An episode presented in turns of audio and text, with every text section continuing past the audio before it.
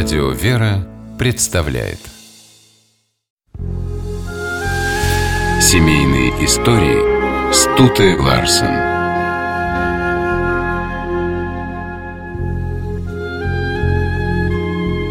«Жена у меня – ангел», – писала своей супруге святой Иоанн Кронштадтский. И все, кто были вхожи в дом священника, подтверждали, что Елизавета Константинова – удивительный ангел-хранитель семейного очага.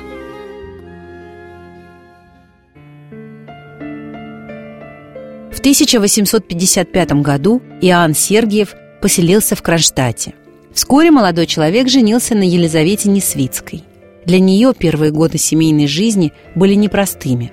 Выходя замуж, Елизавета надеялась на обычное женское счастье, мечтала о благополучном уютном доме, а супруг и не думал окружать себя и жену комфортом. «Я священник, Лиза», — говорил отец Иоанн. «Счастливых семей и без нас достаточно, а мы должны посвятить себя служению Богу». Елизавета Константиновна не сразу приняла такой образ жизни. Ее обижало, что муж, получив жалование, в тот же день раздавал его бедным. Из квартиры пропадала посуда. Отец Иоанн считал, что неимущим она нужнее. Выходя утром из дома в хорошей обуви, вечером он приходил босиком, а в его сапогах щеголял какой-нибудь нищий. Кронштадт – город маленький, и его жители, жалея супругу батюшки, приносили ей обувь, говоря «Слышали, отец Иоанн снова кому-то отдал свои сапоги? Прими, пригодится». Потеряв терпение, Елизавета Константиновна написала жалобу, и епархиальное начальство приказало выдавать жалование отца Иоанна его жене. Со временем Елизавета Константиновна смирилась с характером мужа, приняла его таким, какой он есть, и целиком посвятила свою жизнь служению супругу. Без его благословения она не начинала даже самого пустякового дела, помогала отцу Иоанну во всех его начинаниях и оставалась незаметной, предпочитая жить в тени мужа. Отец Иоанн был занятым человеком. Из собора он возвращался поздно и часто уезжал по делам в Петербург или Москву. Но когда бы он не вернулся, даже в самый глухой час ночи, Жена всегда ждала его с ужином в чисто убранной квартире.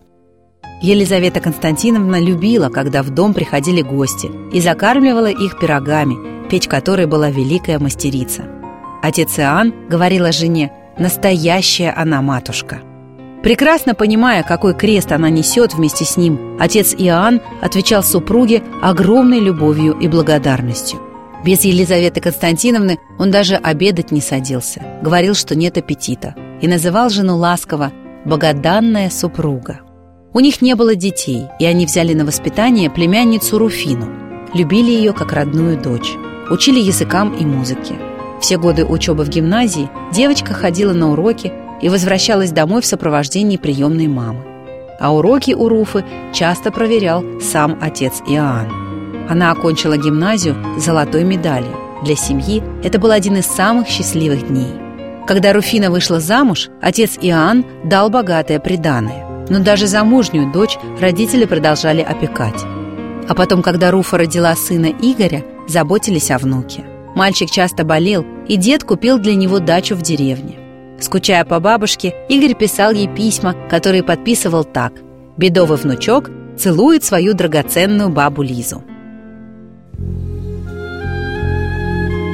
Когда отец Иоанн умер, родные долго не могли примириться с потерей, а жена так и не смогла в это поверить. Ей было легче жить, думая, что супруг просто куда-то уехал. Но жить без него Елизавета Константиновна не смогла. Часто повторяла «Ему-то хорошо, а мне так тяжело без него, ведь 53 года были вместе». За всю жизнь Елизавета Константиновна всего один раз сфотографировалась вместе с мужем. Это было в день полувекового юбилея со дня их свадьбы. На семейном портрете отец Иоанн сделал надпись «Дорогой возлюбленной супруге, в знак глубокой благодарности за мирное сожитие в продолжении 50 лет».